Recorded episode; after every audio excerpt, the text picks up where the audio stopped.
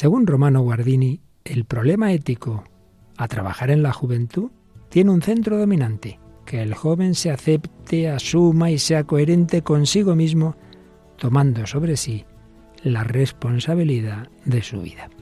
Seguimos hablando de esta etapa vital. ¿Nos acompañas?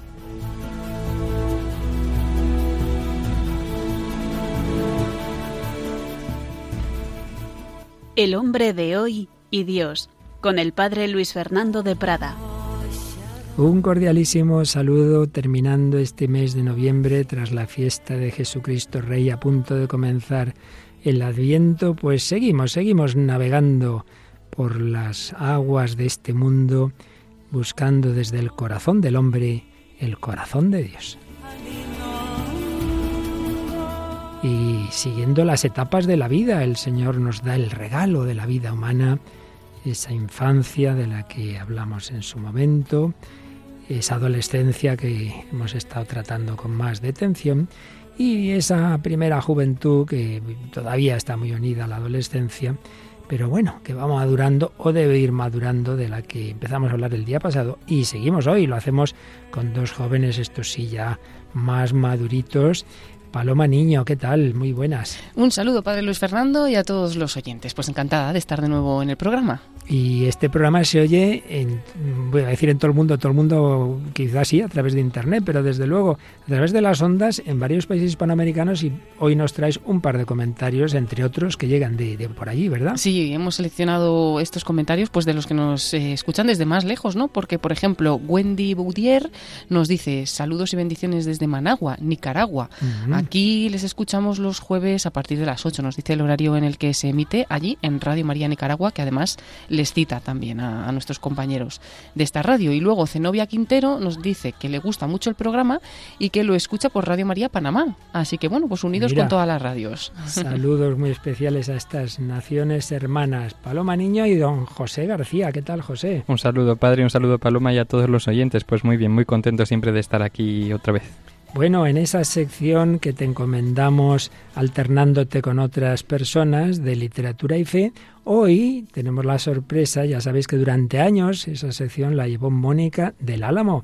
Se casó, ha tenido un niño, profesora y entre unas cosas y otras llevaba mucho tiempo sin poder enviar su colaboración. Bueno, esta vez te dejamos descansar, José, porque la predecesora Mónica nos ha enviado un comentario. Pues sí, un comentario que bueno, es sobre la Celestina. A todos los oyentes seguro que les interesa eh, mucho y a ver cómo nos lo cuenta Mónica, qué enfoque le da. Claro, porque de hecho, creo que fue ya misma hace años, ya hablamos de la Celestina, pero hoy, dado que estamos hablando de los jóvenes, pues por ahí lo va a enfocar. Y Paloma, teníamos pendiente que estábamos intrigados. ¿Qué pasó con esa chica Enaida Martínez? Nos deja hasta la mitad del testimonio, ¿verdad? Pues sí, hoy seguiremos contando la historia de esta chica que, como dijimos, no sin apenas control sobre su vida, marcada por el dolor, pues fue abocada al aborto, que es esa parte la que vamos a escuchar hoy, pero bueno, con un final eh, feliz, ¿no? Ella ahora pues está ayudando a, a muchas madres para que sigan adelante con sus embarazos. Estupendo. Bueno, y José, aunque no tiene la excepción literaria, pero sí que tiene, por un lado, una canción, nos ha salido de una jovencita. Sí, es la canción Si tiene que ser, será de Mafalda Cardenal, que bueno, es una chica alicantina del año 2001, muy joven como yo también.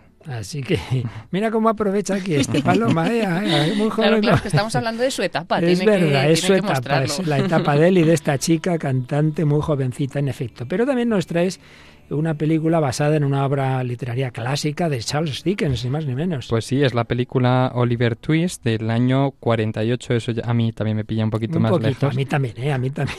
Pero es una película británica y efectivamente basada en estos libros. A ver, este, esos grandes libros muchas veces hay varias versiones cinematográficas. Esta me parece que es la primera, la de 1948 de David, diríamos nosotros, o David, dicen en Inglaterra, Lin. Y Paloma, la canción cristiana final.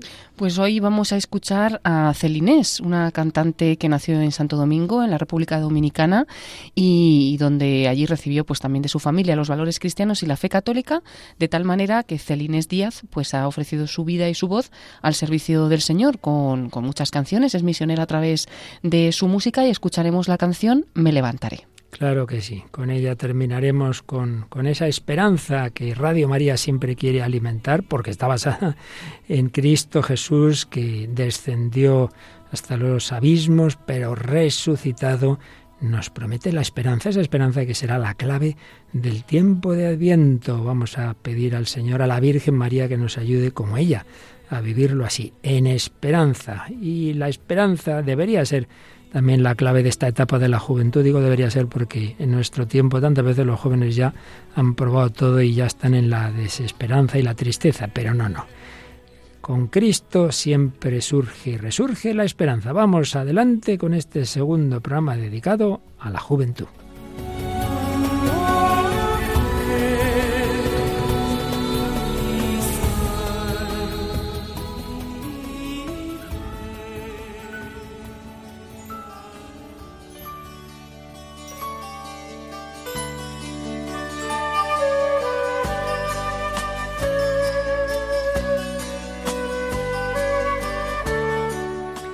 Bien, pues comenzamos en el programa anterior las reflexiones sobre la etapa de la juventud en este bloque de las etapas de la vida. Y ya decíamos que, que, no hay una frontera clara, ni mucho menos con la adolescencia. Y comenzábamos, siempre lo hacemos así, con las reflexiones de aquel gran teólogo que fue romano, Guardini, en su libro que se titula precisamente Las etapas de la vida. Es un libro breve, da unas pinceladas sencillas, pero siempre profundas. Y aparte de lo que vimos el día pasado, cuando sigue hablando de la juventud es curioso, como que mira hacia atrás, vuelve a mirar a la infancia, sobre todo y a la pubertad, porque una de las ideas clave de esta obra es que las etapas de la vida cada una presupone la anterior, no, digamos no se dejan ahí olvidadas, tienen que ver siempre. Es un edificio que cada piso superior obviamente presupone los de abajo. Y por eso nos recuerda algunas cosas o nos indica algunas cosas de la infancia y de la adolescencia que hay que tener presentes porque luego eso se va a notar, para bien o para mal, en la juventud. Y insiste en que, y nos viene bien recordarlo, porque hace tiempo que no hablábamos de los niños, en que el problema ético de cualquier edad y también de la infancia es hacer real el bien ¿Y cuál es el bien exigido por la edad infantil? Pues dice, ante todo, bueno, muchas cosas, pero ante todo la dominante es o debe ser el crecimiento. Pero dejando claro esto, que el niño no existe meramente para convertirse en adulto, sino en primer lugar para ser él mismo, un niño, y como niño, un ser humano. El ser vivo es un ser humano en toda fase de su vida. Y recuerda una frase de Goethe, según el cual se camina no solo para llegar, sino también para vivir en el caminar. Por tanto, cuidado, que, no corramos demasiado, que el niño sea niño. Y también indicaba que el niño, al que únicamente se le considere como ordenado a hacerse adulto, no podrá llegar a ser ni siquiera un adulto como es debido. Por eso nos vuelvo a hablar aquí estas etapas anteriores. Una infancia auténticamente vivida como tal no solo es una fase que precede en el tiempo al ser joven, al ser adulto, sino que persiste como un elemento permanente en toda la existencia ulterior. ¿Qué verdad es? La infancia que tuvimos es clave para toda la vida. Y también otra idea importante, la existencia del niño se desarrolla entre dos polos, él mismo y sus educadores. Y el problema ético de esta edad infantil es ante todo un problema de los educadores, si bien el crecimiento implica que se va convirtiendo progresivamente en un problema del propio niño.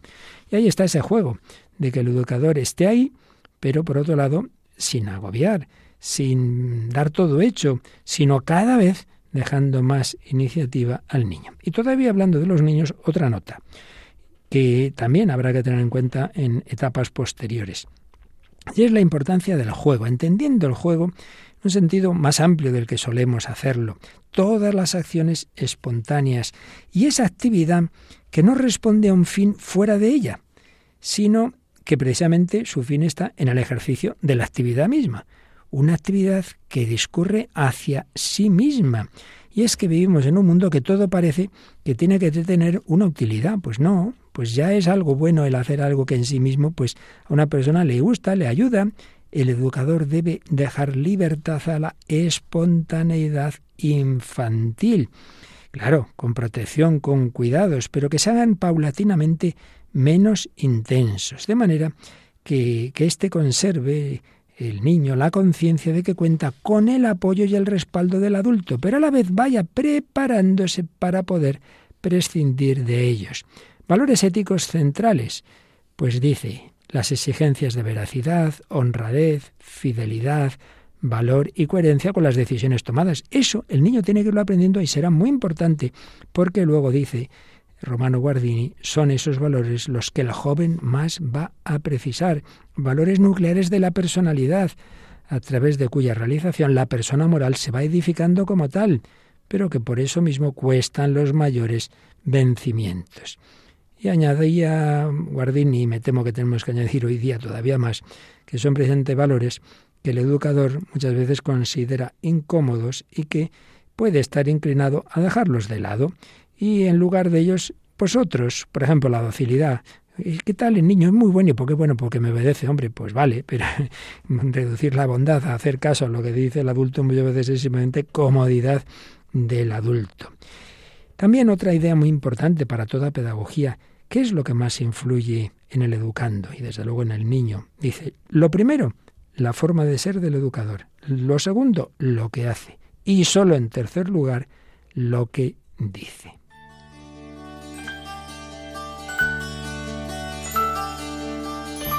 La forma de ser, lo que hace y lo que dice, la importancia del ejemplo. Y una pincelada sobre la pubertad, antes de hablarnos ya Romano Guardini directamente de la juventud. Las dificultades de esa crisis de la infancia a la juventud, indica él, están en la inseguridad interior, en saber y no saber, en querer ser uno mismo y no poder serlo todavía. Y de ahí se sigue la rebelión, la iniciativa personal se quiere liberar a sí misma, pero a la vez se encuentra desvalida para hacerlo. El secreteo, la sensación de querer y deber hacer algo a impulsos de la propia vitalidad, la tendencia a contradecir la voluntad de los padres o los educadores. Bueno, pues cuanto más se lleve al niño, al adolescente, desde el principio una tranquila independencia, con tanta mayor confianza, se adentrará en esa crisis y tanto más fácilmente podrá superarla y llegar a una buena juventud. Y ahora ya sí, en otro apartado en que se centra, tras haber hecho estos, estos apuntes, digamos, estos recordatorios de la importancia de la infancia y la adolescencia, ya se centra en las tareas específicas del joven, con un panorama de valores, un panorama axiológico, en el que son muy importantes la veracidad, el buen ánimo, la pureza, la lealtad, el honor, el orden, la diligencia, la laboriosidad, pero como centro dominante, lo que os decía al iniciar el programa, que el joven se asume, se debe asumir a sí mismo, aceptarse a sí mismo, sea coherente consigo mismo, tome sobre sí la responsabilidad de sí mismo y ello ante el orden establecido y ante su propia persona. Y en la época en que escribía Romano Guardini, tengamos en cuenta después de la Segunda Guerra Mundial, después de haber vivido en su patria alemana el nazismo, estando muy vigente en ese momento en Europa el comunismo, veía especialmente el peligro, que hoy es de otra forma, pero también es real, del colectivismo, del colectivismo, organizaciones que se apoderan del individuo. Pues sí, hoy día de otra forma, pero hoy eh, es cada vez más administración, más Estado y menos sociedad. O sea que de otra forma también se da esto. Y eso lo veía él, pues en efecto, muy peligroso. Ese que te dicen lo que tienes hasta qué pensar. Y sin embargo, la importancia del joven en tener valor para ser uno mismo. Muchas veces se cree que lo es porque se opone a todo lo que le dicen sus padres, etc. No se da cuenta que está repitiendo lo que a través de los medios de comunicación, de las series, o ya más que del cine y de la televisión, de Internet, van metiendo lo políticamente correcto, pues ese valor para ser uno mismo, para que la persona asuma la responsabilidad, se forme un juicio propio, desarrolle su propia obra, despliegue su propia vitalidad, el peligro del sé impersonal, el esquema anónimo de cómo se tiene que pensar, juzgar y actuar, creado por los partidos, los periódicos, la radio y el cine, decía Romano Guardini, digamos, insisto, hoy más bien Internet, todas esas plataformas que no hacen más que crear series y series, que devoran los adolescentes y los jóvenes y los, y los mayores también, toda esa presión tremenda de normas, autoridades, organizaciones, poder estatal, la persona queda desvalida. Y el joven tiene que aprender a pensar y juzgar por sí mismo. Claro, es encima, hoy día no se enseña filosofía, no se enseña lógica, no se enseña a pensar, pues claro, cada vez está esto más difícil. Adquirir una sana desconfianza frente a todo tipo de recetas, reafirmarse en su libertad, obviamente, decía Guardini, ojo, no estamos hablando de arbitrariedad, no estamos hablando de desenfreno, no estamos hablando de anarquía. No, no, pero hay que saber tener esa libertad unida a la responsabilidad. Esto me recuerda a Víctor Frankl, que decía que si en una costa de Estados Unidos está la estatua de la libertad, no debiera estar la estatua de la responsabilidad. Pero supuesto eso, el ir aprendiendo cada vez a ser más uno mismo. Bueno, seguiremos recogiendo ideas de Romano Guardini, sobre esta bella etapa de la juventud, que no la robe el Estado, que no la roben los poderes dominantes del nuevo orden mundial a los jóvenes de nuestro mundo.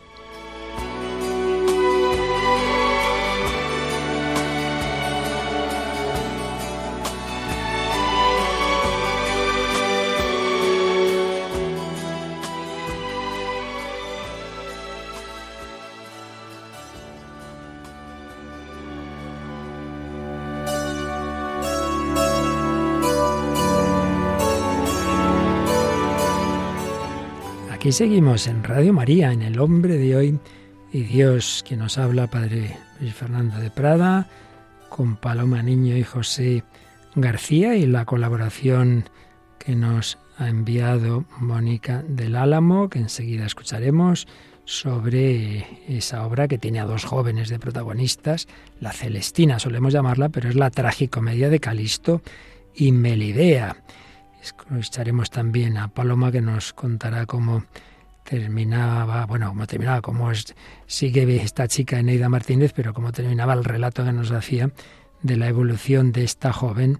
Y también hablaremos de un niño adolescente que iba entrando en la juventud en esa obra clásica de Oliver Twist. Pero antes de todo eso, José García nos ha traído pues de una joven de nuestro tiempo, pues que quiere ser ella misma y que en ese mundo, en este mundo de tantas relaciones eh, sentimentales, tantísimos, empezar, dejarlo, dejarlo y empezar, y enganchones por aquí, y yo no puedo, yo sí quiero, en fin, todos estos líos, pues hay una chica que se ve que, me parece además que, que esto ha sido real en su vida, que rompe una relación y bueno, pues saca una, una consecuencia que trae a la canción. A ver, ¿de qué estamos hablando? Pues estamos hablando de la canción Si tiene que ser, será, que bueno, es verdad que Mafalda Cardenal, que se llama así la, la cantante, pues sí, saca una conclusión, ¿no? Después de esa ruptura. Esta chica es de Alicante, es de la parte eh, de la costa de España y bueno, nació en el año 2001, es muy joven y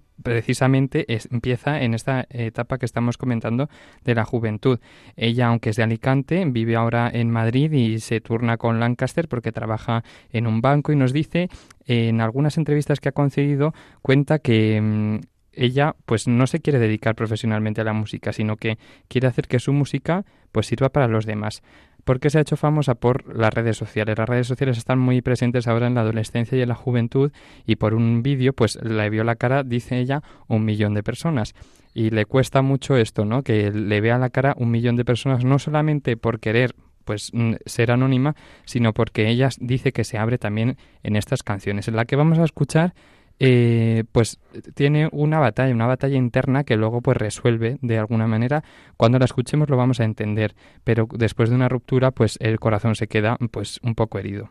Has mencionado bien, que no lo he dicho yo antes, cuando hablábamos de Romano Guardini, se me olvidaba decir, otro, otro camino por donde reciben tantísimas influencias los adolescentes y jóvenes y me temo que ya hasta los niños que son las redes sociales y cuántas veces pues pretenden hacer lo que hace el famoso o la famosa influencer de turno, ¿verdad? Aunque sea una barbaridad.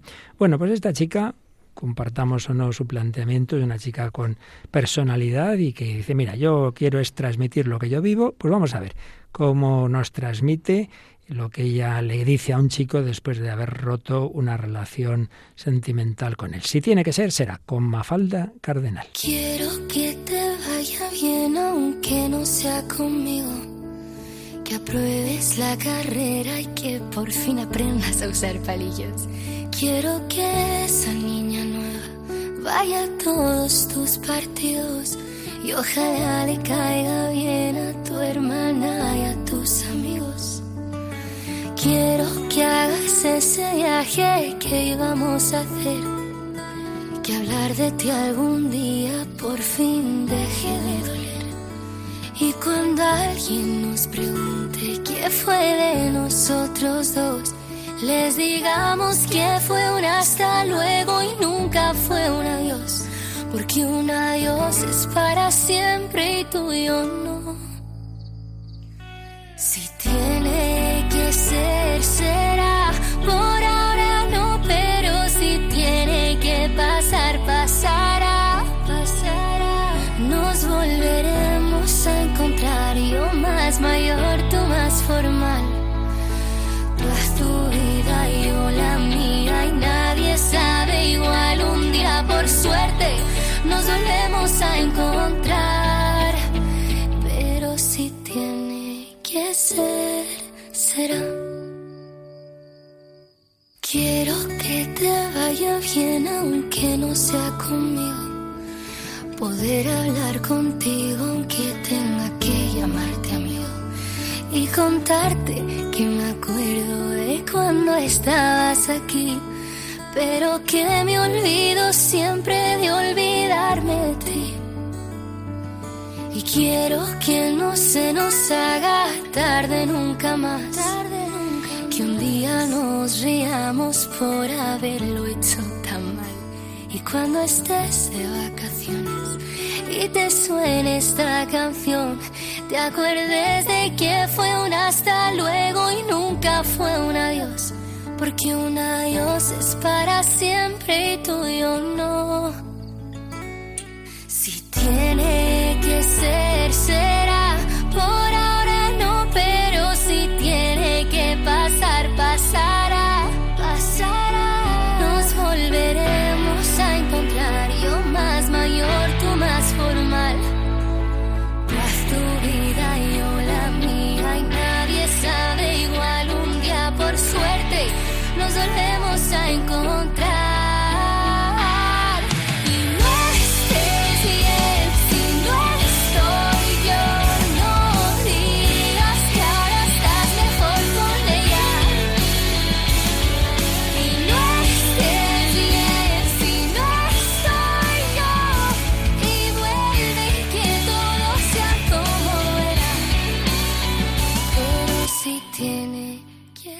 Están escuchando en Radio María El hombre de hoy y Dios, con el padre Luis Fernando de Prada, Paloma Niño y José García.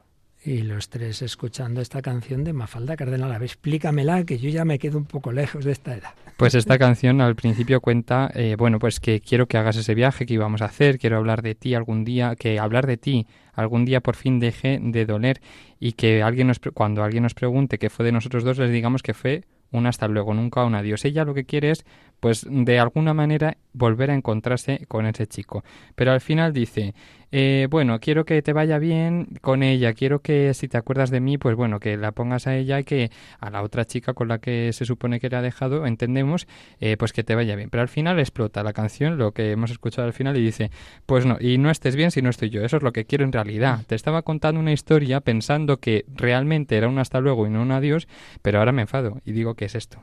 O sea, parece que quizás ella, eh, o sea, pues parece que mm, se le ve una cierta madurez, porque es como que acepta la situación que ha pasado, lo acepta como con serenidad incluso, pero mantiene esa esperanza eh, de que en algún momento pues se puedan volver a encontrar, pero parece que está con los pies en la tierra, porque al mismo tiempo ve como esa realidad de que no sé si será seguro, ¿no? Si tiene que ser, será, dice, y si tiene que pasar, pues, pues pasará.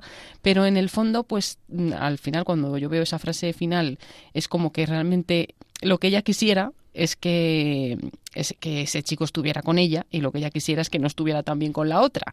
Pero en el fondo se le veía ese trabajo interior de intentar pensar, pues bueno, tengo que aceptar que te has ido, tengo que aceptar que, que estés bien con la otra persona y como realmente te quiero, pues que apruebes la carrera, que te vaya bien. Es lo que ella sabe que tiene que querer, pero en el fondo anda ahí como una, como una pelea interior. Es lo que yo un poco entiendo. Interesante, porque tengo que reconocer que yo miré así un poco por encima de la letra y me quedé con lo primero.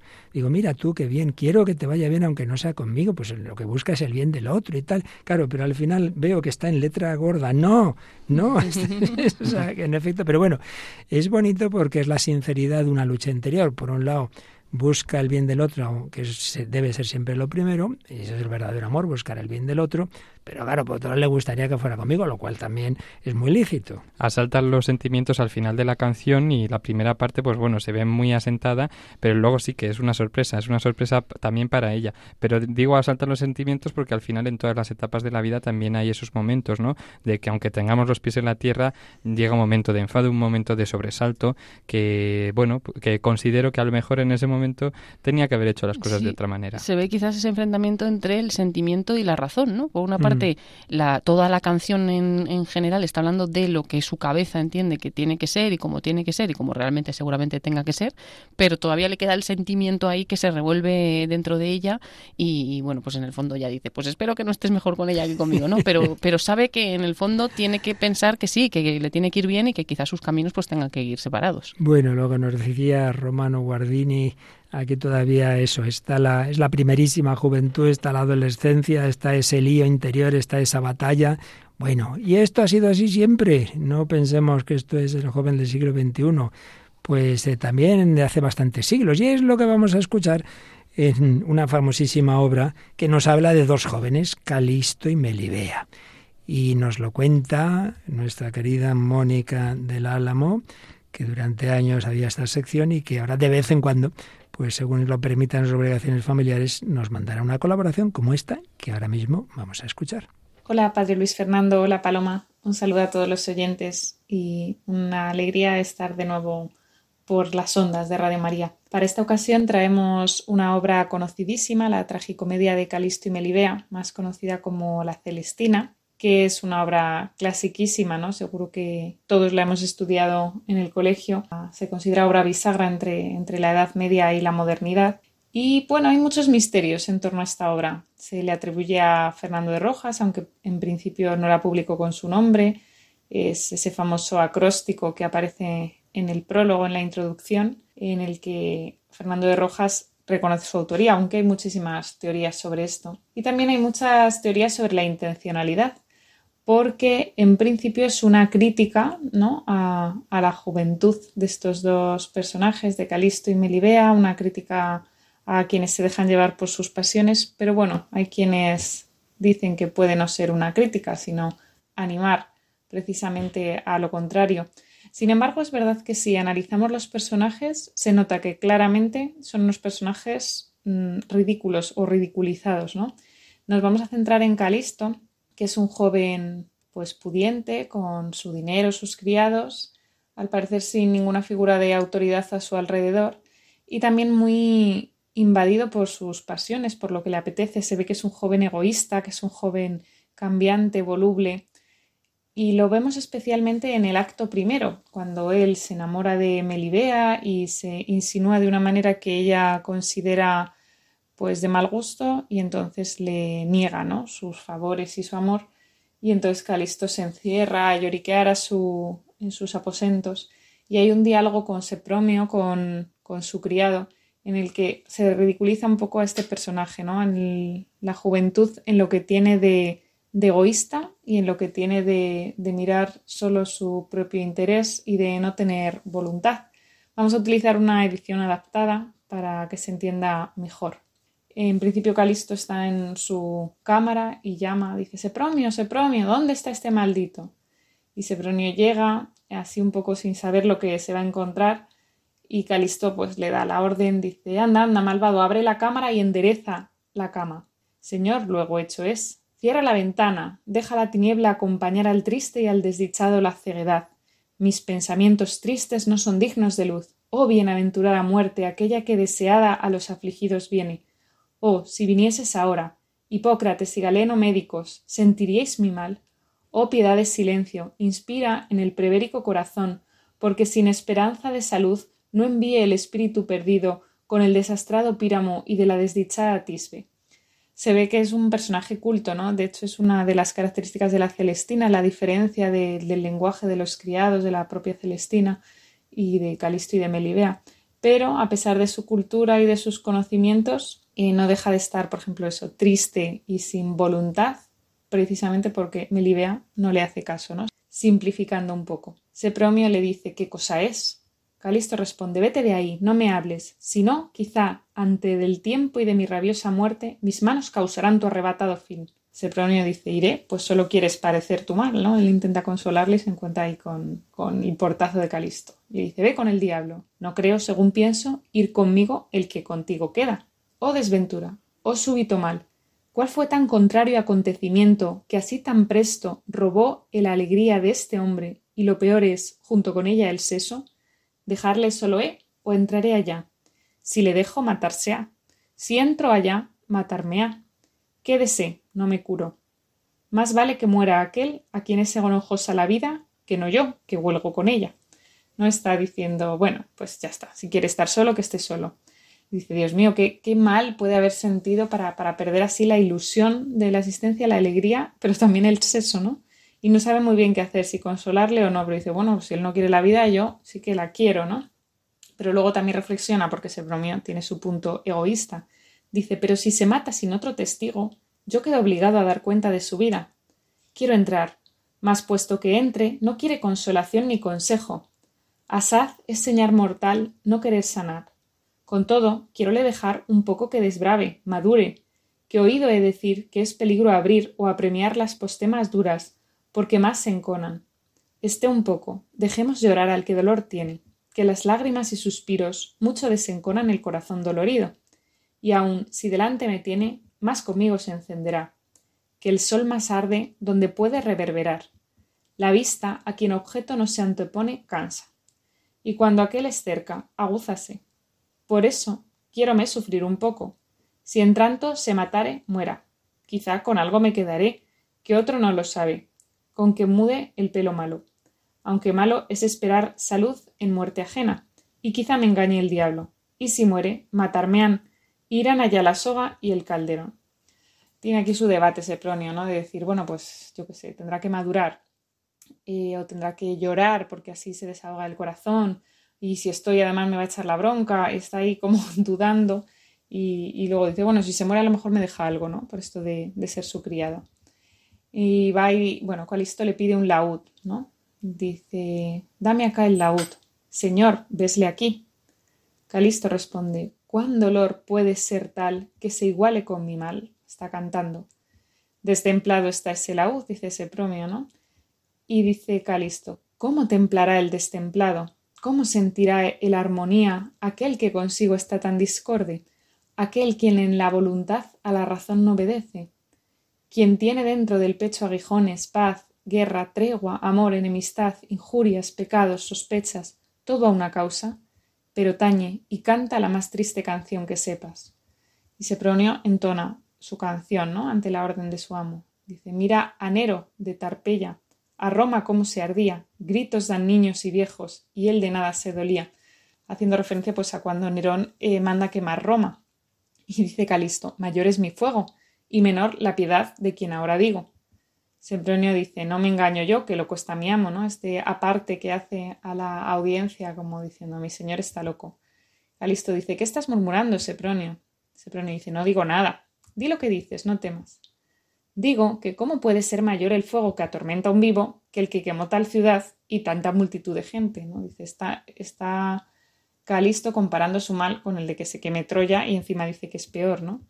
Y Calisto sigue en sus trece. ¿Cómo? Yo te lo diré. Mayor es la llama que dura ochenta años, que en la que en un día pasa, y mayor la que mata un ánima que la que quema cien mil cuerpos.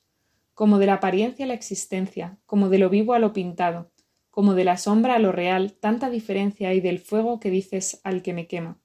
Por cierto, si el del purgatorio es tal, más querría que mi espíritu fuese con los de los brutos animales, que por medio de aquel ir a la gloria de los santos. Y Sepronio se, se, escandaliza, claro, porque está diciendo Calisto que si ese dolor se siente en el purgatorio, que él prefiere ir al infierno, ¿no? Sepronio dice, algo es lo que digo, a más ha de ir este hecho. No basta loco, sino hereje. No te digo que hables alto cuando hablares. ¿Qué dices? Sepronio dice, digo que nunca Dios quiera tal, que es especie de herejía lo que ahora dijiste. ¿Por qué? dice Calisto. Sepronio responde, porque lo que dices contradice la cristiana religión.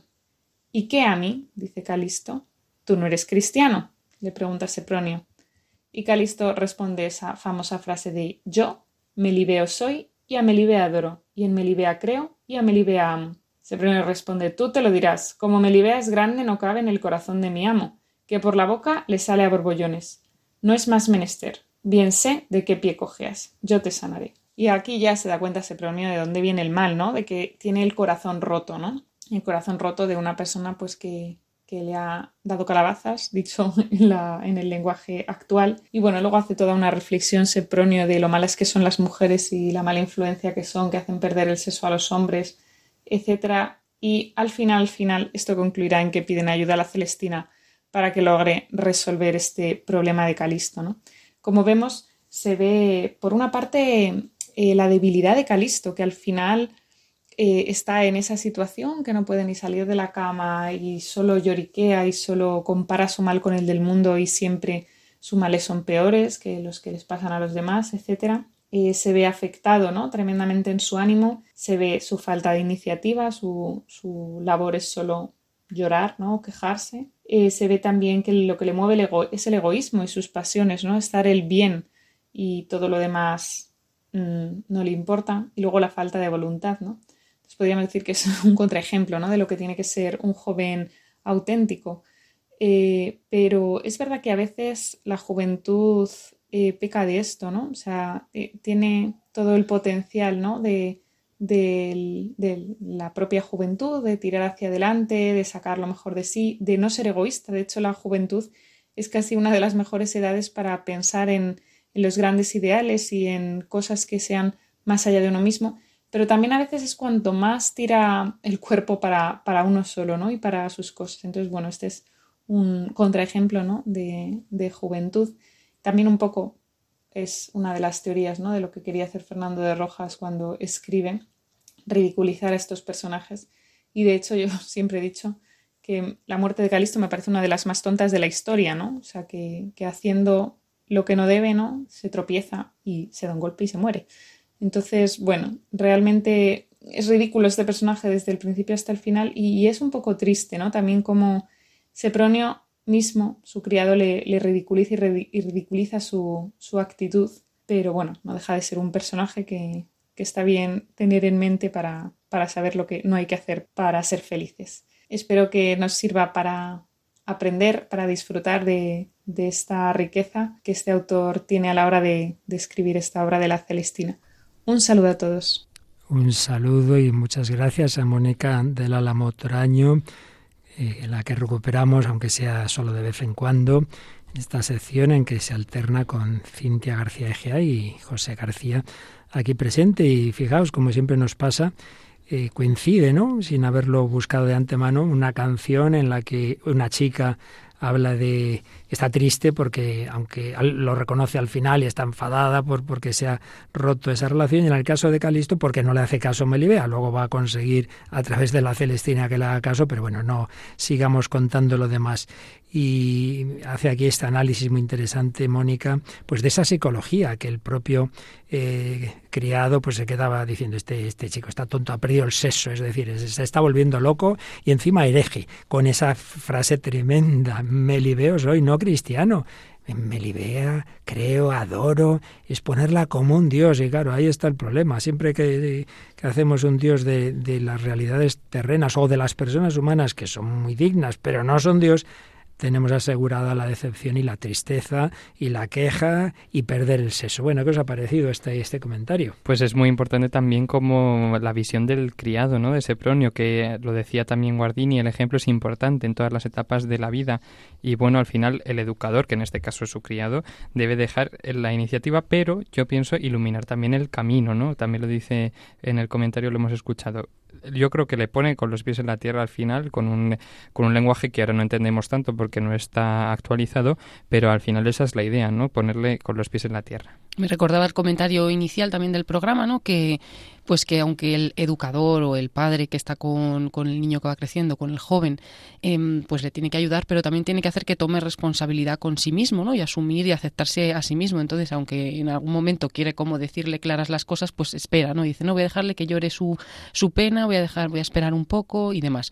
Y me he quedado también con una frase que decía, mis pensamientos tristes no son dignos de luz, que es verdad que muchas veces a los, más a los adolescentes podríamos decir, pero esta etapa juvenil inicial, pues también tiene cosas muy parecidas y, y cómo se encierran, nos encerramos a veces en la habitación como diciendo, no, es que esto ya es lo último, no puedo salir de aquí y como que ya no, no ves más allá, ¿no? Eh, es lo que te produce pues también el tener esa, esa tristeza y, ya ha dado en el clavo también hablando del, del egoísmo, ¿no?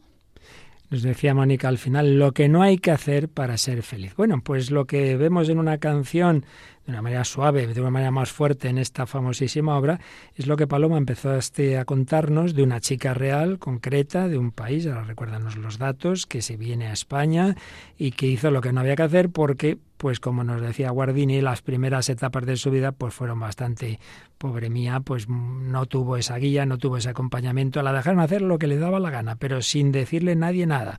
Con lo cual, lo que decía ella, sin Dios, como parece que Calisto quería, y, y sin ley y sin nada, cometió una serie de errores. ¿Y qué pasó?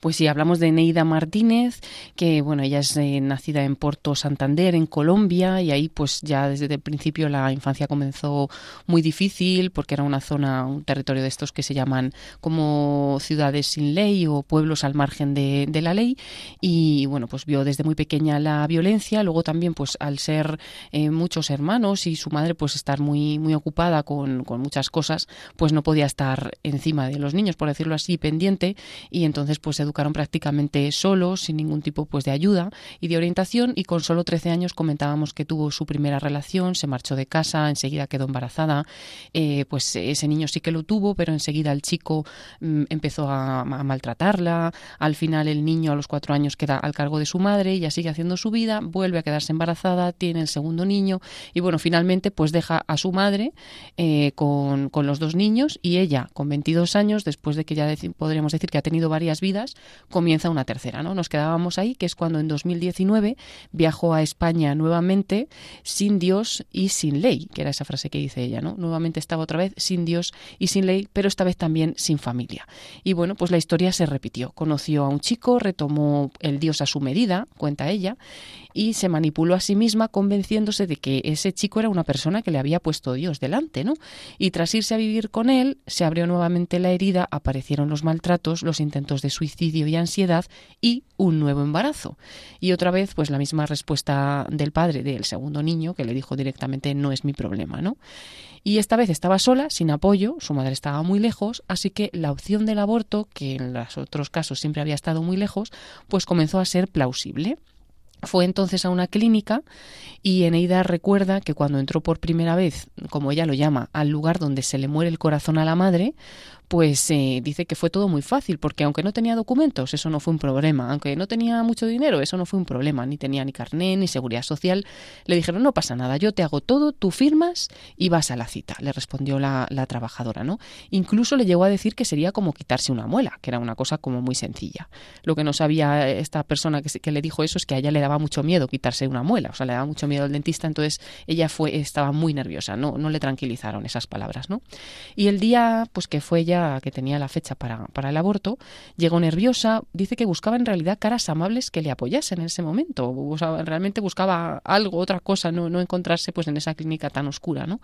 Y dice que solamente encontró algunas respuestas en la sala de espera cuando había una chica que le dijo que repetía, que era como la tercera vez que, abortaba, y le dijo, no pasa nada, a ti te van a acostar ahí y cuando despiertes el periodo, la regla estará de vuelta y tú ya pues serás una mujer otra vez normal y no tendrás eh, ningún problema, ¿no? Y, pero ella, sin embargo, pues veía que otras jóvenes que salían del quirófano pues salían demacradas, en una silla de ruedas, incluso con hemorragias.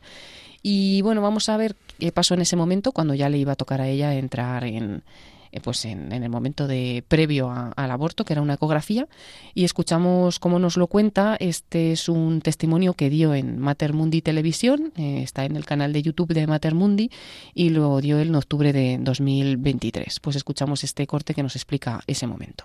Cuando me toca el turno a mí, yo entro y me acuesto, me, dice la, la, chica, túmbate. Me tumbo y eh, me hace una intravaginal. Yo recuerdo muy bien cuando ella, ella, yo cuando me estoy tumbando, le baja volumen al, computador y voltea la pantalla. Yo como siempre he sido como muy efusiva para hablar, le digo yo, ¿por qué no me dejas mirar para ver qué me van a hacer? Porque es que yo en realidad, o sea, es primera vez que me someto a algo así y nadie me ha explicado nada, porque eh, es el silencio eh, total. Allí uno entra y es un silencio total, o sea, nadie te explica, solamente siéntate, acuéstate, párate, ve al baño, así. Eh, la chica me queda mirando y me dice, ¿te han entregado un sobre? Y yo le digo, sí. Me dice, ¿no lo has leído? Y le digo, yo no. Me dice, en el sobre hay una, clase de instrucciones, aparte de otras hojas. ¿No las leíste? Le digo yo, no, no las leí. Ah, bueno, aquí se hace silencio y no se pregunta nada. Y yo me quedo como que, bueno, está bien. Yo me, me quedé como, o sea, como regañada prácticamente y me entró esas ganas de llorar inmensas, pero era un, o sea, era muy fuerte lo que sentía en ese momento. Mi corazón palpitaba a mil ese día yo me acosté, hice lo que ella me decía, igual, cuando me pasaron, a, lo pasan a uno con una bata, obvio, lo, lo visten a uno, lo canalizan, me pasan allí a la sala, otra sala de espera, que es cuando ya pasan prácticamente a, digo yo, allá donde se le muere a uno el corazón, prácticamente.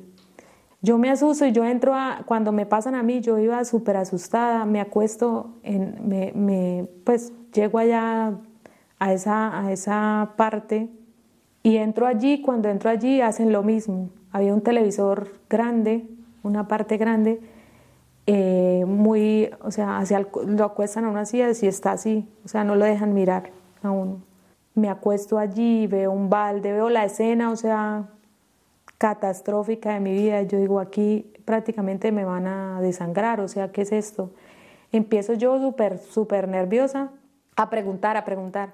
Y claro, me regañaban. Empezó el médico, eh, a ella no le han explicado, empezó entre las enfermeras, no le han explicado que acá pues ya ella sabe a lo que viene, eh, porque no, es que desde el, desde el principio ha estado muy nerviosa. Entonces empezó el anestesiólogo, cálmate, que esto no pasa nada, esto te dormimos y ya está, eh, por favor cálmate, empieza, bueno, yo empecé, me, me calmé un poco, me pusieron una intravenosa que creo yo que era ya pues la anestesia, y ahí empezaron a hablar entre todos. Yo empecé a como a marearme, pero no me dormía. No, o sea, no, no caía pues en eh, la anestesia, no, no me dormía. El caso es que me hacían en las piernas, pues eh, a ver si, y yo sentía, sentía literal cuando me hacían en las piernas, entre adormecida y todo sentía. Un momento en que le dije a la enfermera, eh, me, me, me, pusieron, me empezaron como, sentí cuando empezaron a abrirme, pues a meter algo por ahí y le digo yo, me duele lo que me digo me duele, le dice, la, enfermera al doctor, le dice, ella no está dormida. Entonces llega el, el anestesiólogo y le, él le dice, no, ponle máscara de, para que se duerma bien. Vale, entonces yo como que, claro, al ver él encima, le digo yo, no, no me, yo quiero ver qué me van a hacer. Entonces él me dice, no, no te preocupes, eso en menos de 10 minutos ya estás en sala de recuperación. Por favor, cálmate. Me, me duermen. Efectivamente, me dormí con, ya con eso. Cuando yo me desperté, eh, me desperté en una ambulancia, iba en una ambulancia. Cuando me desperté, y, eh, cuando ya logré despertarme, iba en una ambulancia eh, convaleciente, sin absolutamente nadie al lado, o sea, nadie, nadie. Creo que fue la, la, la escena más fuerte que, que pude vivir. Yo creo que todo lo que he venido arrastrando en mi vida, le pregunto a la enfermera, le digo, ¿para dónde me llevan? Y me dice, vas a estar bien. Llego al hospital, eh, recuerdo que llega, llegué ahí, eh, me, me, empezaron a canalizar mucho, eh, tenía mucho, mucho sangrado, había salido un poco mal lo que me habían hecho. Y llega un médico y me dice, me empieza a preguntar que si tengo hijos, que que era que habían, pues, eh, eh, había un vaso que se me había roto al hacerme un aborto. Fue un aborto muy... El, el, el, bebé estaba ya grandecito, o sea, fue muy duro. yo me pongo a llorar y le digo, yo no quería, yo sabía que esto iba a ser mal. El médico me calma y me dice, voy a enviarte una enfermera y ya ahorita para, para que te cambie, porque claro, eh, desafortunadamente, pues pasó muy fuerte esa escena en mi vida, pero estuve bien, o sea, ahí me pudieron eh, controlar todo con medicamentos, estuve allí como 10 días en el hospital. Y bueno, pues pasó esos diez días en el hospital rodeada de tribulación, de angustia, que dice que solamente interrumpió una enfermera que le trajo un regalo y le dijo, no te preocupes, Dios todavía te ama y la Virgen todavía te espera. Y le consoló mm, después de entregarle un rosario. Dice que de inmediato sintió una gran vergüenza con la Virgen, ante la que se mostró arrepentida. Y bueno, pues pasaron los días, terminó de recuperarse de la hemorragia y dice que empezó a ser una de las miles de muertas en vida que tras abortar pues se encuentran como en un limbo, como perturbadas, ¿no? Pero ella tenía dos hijos en Colombia, sabía que tenía que seguir adelante, así que decidió echar por tierra sobre el pasado, ocultarlo y comenzar una nueva vida. Bueno, Palomo, pues esto está interesantísimo, pero me parece que vamos a tener que hacer un tercer capítulo para que nos digas ya esa vida final. La verdad es que es tremenda la descripción que hace de cómo fue ese aborto para trabajar, para mil cosas, todo son dificultades de los inmigrantes, pero para el aborto nada, todo facilidades. Y oye, qué expresión tan impresionante la de esta chica, es el lugar donde se le muere el corazón a una madre. Ella se le murió, pero seguro que el día próximo nos vas a contar cómo resucitó. Hoy no sé qué, se nos ha ido con todo lo demás, nos hemos quedado sin Oliver Twist y sin saber el final, pero así, así no nos perdemos el próximo, ¿verdad? Pues no, no tendremos que perdernos el próximo de esta película tan interesante. ¿Qué te ha parecido a ti lo que nos contaba esta chica, eh? Pues lo que nos contaba esta chica al final, pues es eh, lo que decíamos al principio, también una infancia auténtica eh, persiste en todas las etapas, es clave para toda la vida, ¿no? Y que la soledad, pues hay que, hay que saber acompañarla, ¿no? Eh, todos tenemos que estar ahí al quite. Y qué maravilla que ya estoy seguro por lo que, lo que nos contará Paloma el próximo día, pero ya está anticipado en ese milagro de que aparezca una enfermera que le diga Dios te ama y le dé un rosario. Y es que el Señor siempre en los peores momentos, ahí está. Y es lo que viene a contarnos Celinés Díaz, ¿verdad, Paloma? En la canción con la que vamos a terminar hoy. Pues sí, ya decíamos que Celinés Díaz es de Santo Domingo, República Dominicana, dedica su vida a la misión de difundir el Evangelio a través de la música y esta canción es de 2014 del álbum Dios es fiel y se llama así, Me levantaré. Cuando me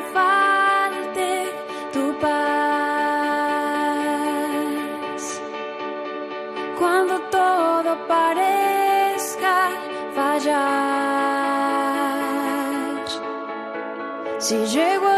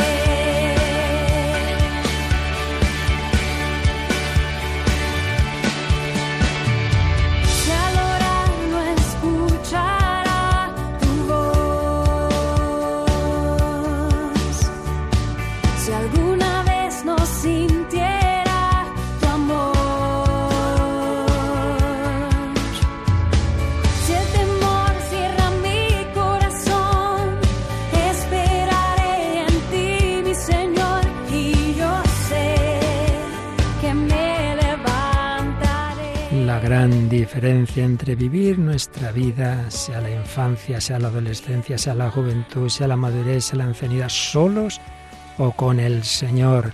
Aunque te fallen los demás, aunque te deje esa persona que te decía que te quería, aunque tú mismo cometas el mayor error de tu vida, sé que me levantaré porque no estoy solo, porque el buen pastor va a mi lado, porque hay esperanza, porque Cristo es amor y misericordia y su sangre nos purifica de todos los pecados. Sé que me levantaré. Yo me levantaré, Jesús, yo me levantaré con tu poder.